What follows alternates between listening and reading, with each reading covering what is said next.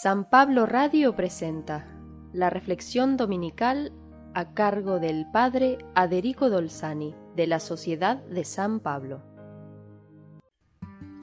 Cuando pensamos en la anunciación del nacimiento de Jesús, pensamos inmediatamente en María, según el Evangelio de San Lucas.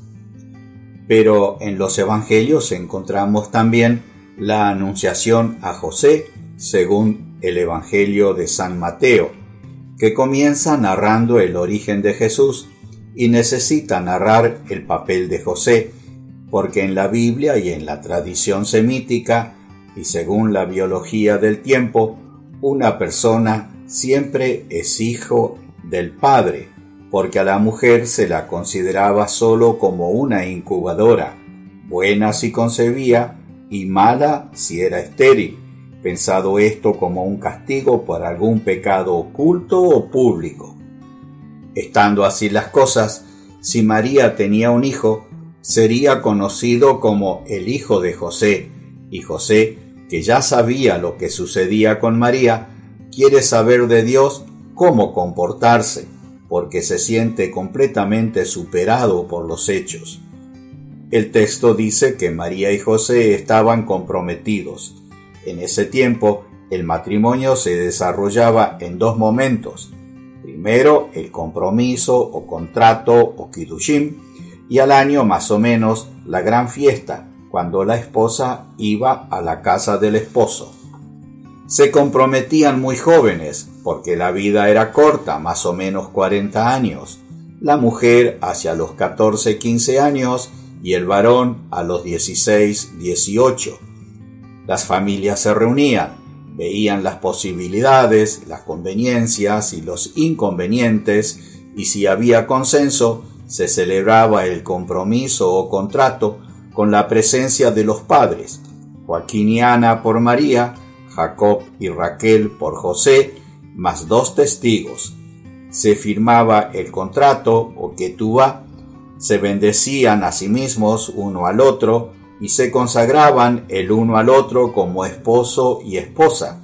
Bebían del mismo cáliz para indicar que de allí en más corrían los dos la misma suerte.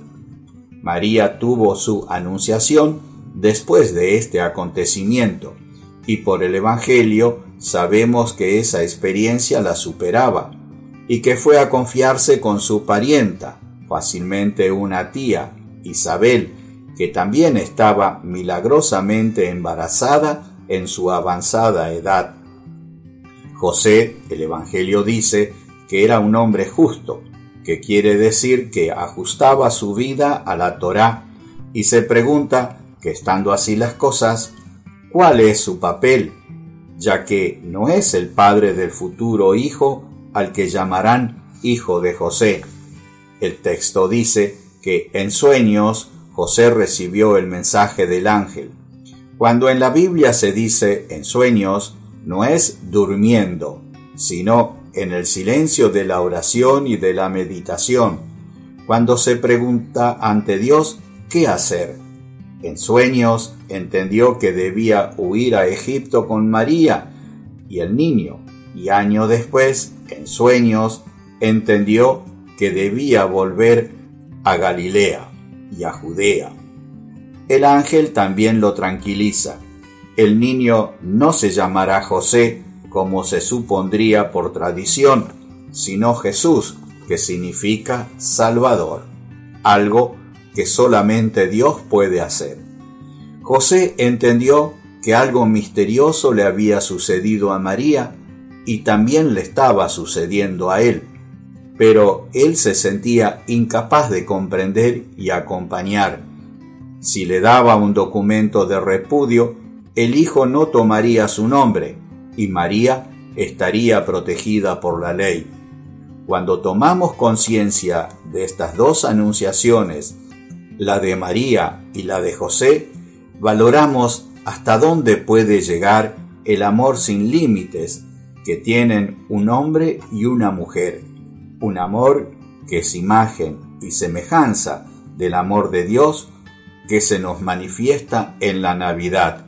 Que Dios te bendiga en el camino del Adviento preparando la Navidad.